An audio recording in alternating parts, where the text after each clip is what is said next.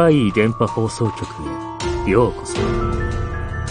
今回のお話は、こちらです。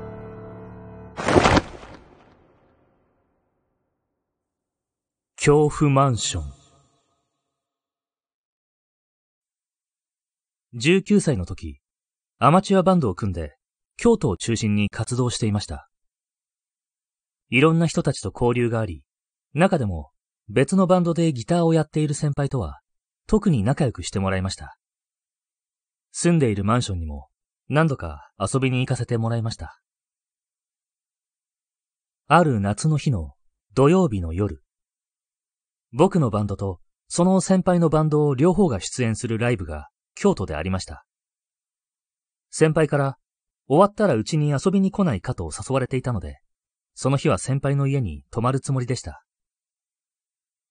ライブが終わり、バンドメンバーたちと食事をしたり話したりしていたので、先に帰っていた先輩のマンションに行ったのは、夜の11時を過ぎていました。時間も遅かったからか、マンションの1階には人影はなく、静まり返っています。先輩の部屋は9階なので、僕はボタンを押して、エレベーターが降りてくるのを待ちます。徐々に降りてくるエレベーターのランプが3階に差し掛かった時、そこでしばらく動かなくなりました。こんな時間に誰か出かけるのかな？数秒して動き出したのを確認すると、僕は降りる人のために体を横に一歩ずらしました。ところが、エレベーターが1階に到着し扉が開いても、誰も降りてきません。中を覗いても、青白い蛍光灯に照らされたエレベーターの中は、無人です。おかしいな。さっき3階で止まったのは何だったんだろう。まあ考えても仕方ないので、僕は一人、エレベーターに乗りました。その瞬間、僕の横をすり抜けて、誰かがエレベーターに乗った気配を感じました。しかし、気配だけです。あたりを見渡しても、誰もいません。エレベーターの中には、僕一人。不可解なものを感じながらも、僕は9階のボタンを押し、エレベーターは動き出しました。定員8名の、決して大きくはないエレベーター。扉には細長い窓がついていて、各階の廊下の様子が見えます。薄暗い廊下をいくつか通過して、5階に差し掛かった時、廊下の奥に誰かが立っているのが見えました。距離もあったし、はっきりとは見えませんでしたが、影の背丈から、なんとなく子供かなと思いました。6階、7階、そして8階。8階の廊下にも人がいました。今度はさっきよりも距離が近いので、はっきり見えます。白と黒のボーダーの T シャツを着た男の子。僕は、こんな時間に子供、ちょっと不審に思いましたが、エレベーターはそのまま上昇。9階で止まり、降りようと扉に近づきましたが、なぜか扉は開かず、エレベーターはスーッと上昇していったんです。僕は慌てて9階のボタンを押しましたが、もう遅かった。故障したのかと焦りました。上昇したエレベーターは、最上階の13階で止まり、扉が開きました。こんな深夜にエレベーターが故障して、もし1階まで降りてしまったら困る。もしくは、閉じ込められでもしたら。そう思い、僕は13階でエレベーターを降りました。ここから階段で先輩のいる9階に行くのが無難でしょう。降りてすぐ脇にある階段へと体の向きを変えた僕が、ふと閉まっていくエレベーターの扉を見たのと、僕の血の気が引いたのは、ほぼ同時でした。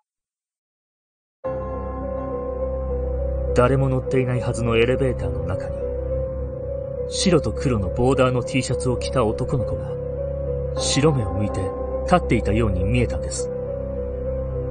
思わず立ちすくみそうになりましたが、扉が完全に閉まりきるより先に、僕は駆け出しました。飛び降りるように階段を駆け下り、9階の廊下に来た時、エレベーターが上から降りてくる気配がしました。先輩の部屋まで廊下をダッシュして、インターホンを押しまくります。何も知らない先輩の、おーい、というのんびりした声が聞こえたものの、なかなかドアは開きません。エレベーターの扉が開くのが分かったので、とっさにそちらを振り返っても、誰もいません。でも僕はなぜか、自分に危険が迫っている、という直感が働きます。まるで本能が、早く逃げろと警鐘を鳴らしているようでした。先輩、はよ、はよ、はよ開けてインターホンを押し続けると、ようやく先輩がドアを開けてくれました。僕はまるで先輩を押し倒すような勢いで中に入り、ドアを閉め、鍵をかけて、チェーンもかけました。僕の普通じゃない様子に先輩は怪げな顔をしましたが、何か言葉を発するより先に、ドアをノックする音。そんな、部屋に入るときに、確かに周りに誰の姿も見えなかったのに。最初は小さかったノックの音が、だんだん大きくなり、まるでドアが破壊されるんじゃないかと思うくらい、凄まじい音になりました。僕はドアノブを押さえたまま、固く目を閉じていました。脳裏に、あの白目のボーダーの T シャツを着た男の子の姿が嫌でも浮かびます。この状況に声を出せずに固まっていた先輩が、恐怖が振り切れたのか、それとも怒り？やめろと、大声で怒鳴りました。すると、ドアを叩く音が止んだかと思うと、ツーンとした嫌な匂いが漂ってきました。まるで何かの肉が腐ったような匂い。僕と先輩はまたも硬直してしまいます。でも、ドアの外は静まり返り、人の気配もしない。鼻をつく強烈な異臭も数分で収まり、僕と先輩はようやく落ち着きを取り戻すことができました。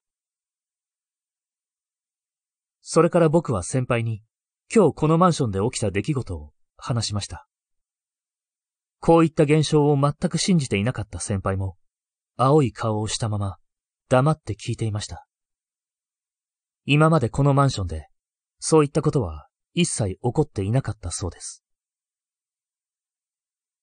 この事件をきっかけに、先輩は別のマンションに引っ越しました。一体、あの子供は何だったのか。それと、あの肉が腐ったような匂いも。30年以上経った今でも、気になっています。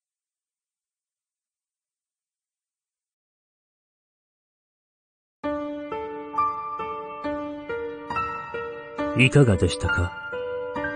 次は、あなたの身に起こったお話を聞かせてくださいね。